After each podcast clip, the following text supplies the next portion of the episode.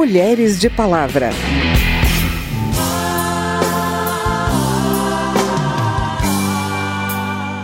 Recorremos frequentemente à única ferramenta que a gente tem, que é autorizada pelo sistema, que é a nossa raiva.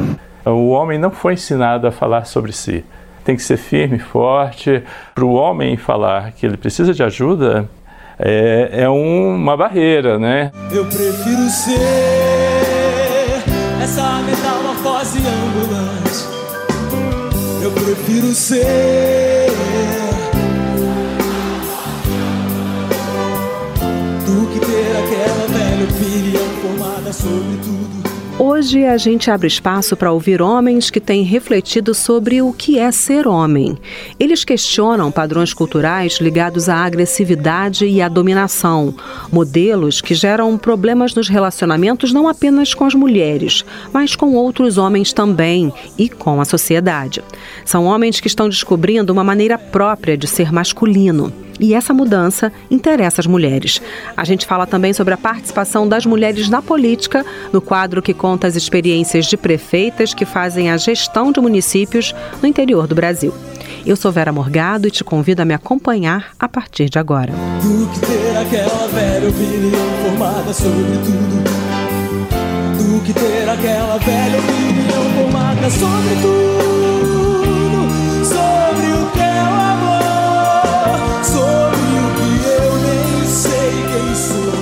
Novos caminhos que alguns homens querem para a vida deles ajudam a construir um mundo com mais equidade de gênero.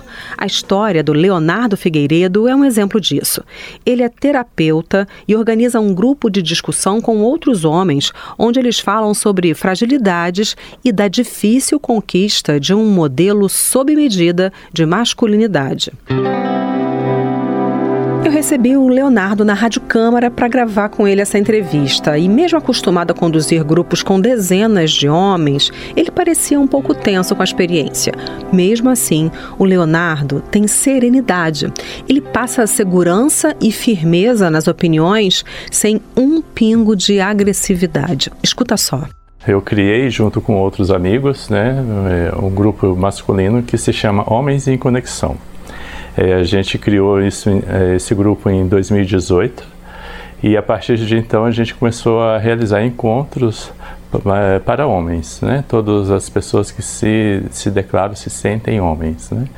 Então, a partir desses encontros, a gente foi percebendo as necessidades desses homens, né? E nossas necessidades também, que a gente tem como comum no dia a dia, é, nos grupos, no, nos amigos, vamos dizer assim, né? A gente fala sobre temas que são externos, né? A gente fala de futebol, de mulheres, namoro, de carro, de política, né? Então a gente não fala muito da gente, do que a gente sente, do que nas nossas dificuldades, nas nossas necessidades. E nos encontros masculinos a gente tem essa possibilidade. O que o Leonardo explicou na entrevista tem a ver com sentir pela primeira vez que faz parte de um grupo. Isso aconteceu comigo, que é assim, eu começo a perceber que esse problema que eu tenho, essa, esse desencaixe que o machismo traz, né, da caixinha de o que é ser homem, né, que eu não me encaixo muito bem, porque eu não gosto, por exemplo, não gosto de futebol. Então, eu desde a adolescência eu me sentia um peixe fora d'água, né, falei assim, como que eu não gosto de futebol, né? E a partir daí a gente se sente mais incluído, né? E até a gente tem relatos, né? De falar assim, olha, a primeira vez que eu me sinto no grupo masculino, né? A gente começa a rever nossos conceitos também, né? Porque alguns homens, né, e vem nisso de é, falar da sua experiência, da sua agressividade com a mulher, né? Essa coisa toda que a gente vê muito, né?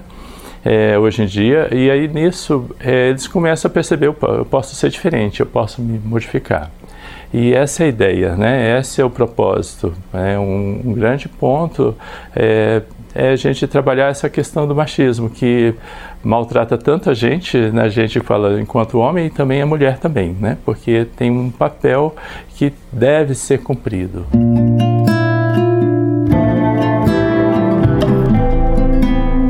Ele fala sobre o conceito de masculinidade que tem produzido uma mudança grande nesses homens. Num conceito que eu gosto muito, que é, é, as expressões das masculinidades. Então, a gente pode ser homem do jeito que for e a gente é homem, né? Não vou deixar de ser homem porque talvez eu seja mais sensível, mais feminino ou o que quer que seja. Eu sou homem e assim eu sou, né?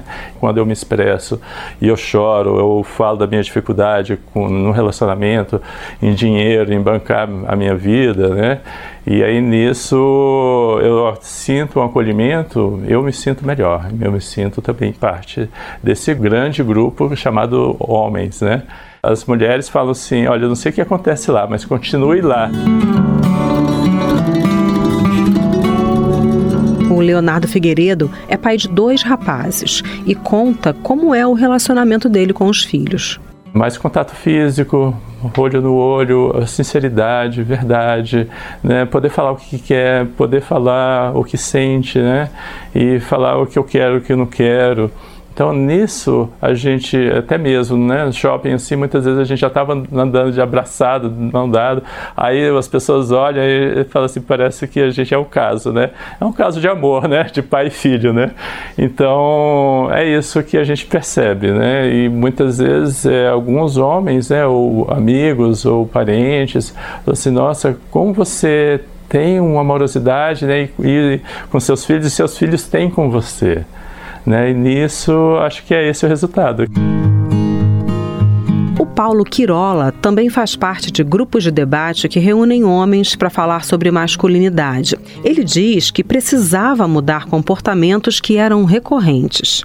Mesmo né, não tendo nenhuma atuação é, violenta no sentido físico, né, mas era uma violência para mim porque né, é, me levava de qualquer forma a ter atitudes externas às vezes grosseiras, às vezes de retirada, né, de silêncio, de eh, fechar o campo por medo eh, da agressividade interna.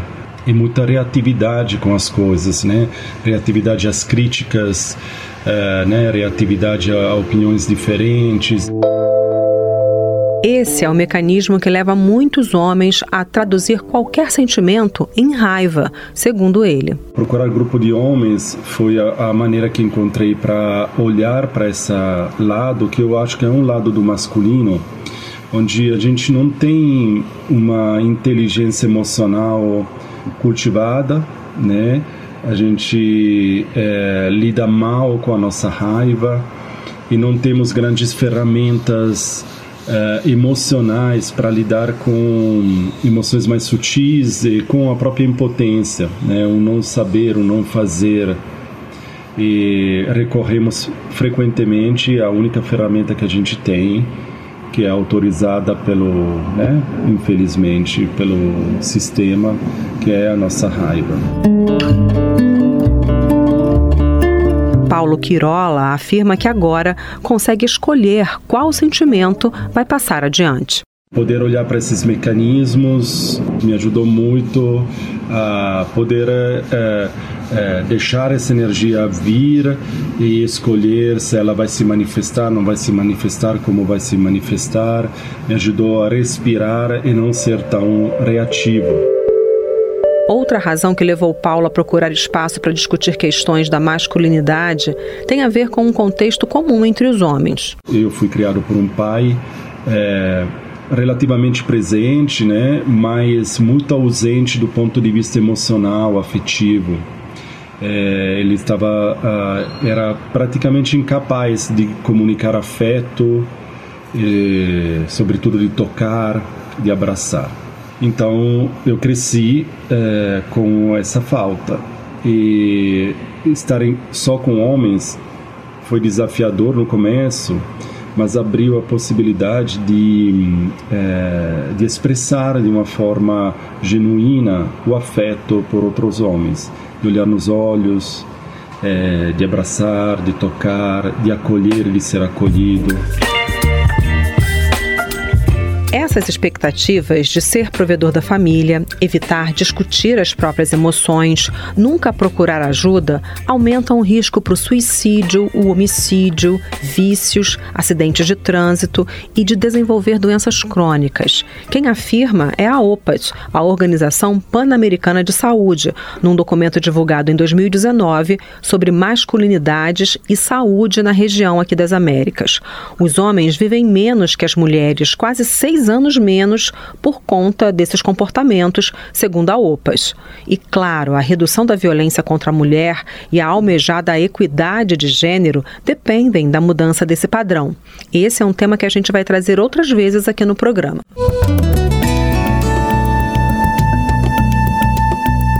Observatório Nacional da Mulher na Política é uma instância que as deputadas criaram dentro da Secretaria da Mulher para levantar dados e estudar a atuação feminina nesse campo onde elas ainda são minoria.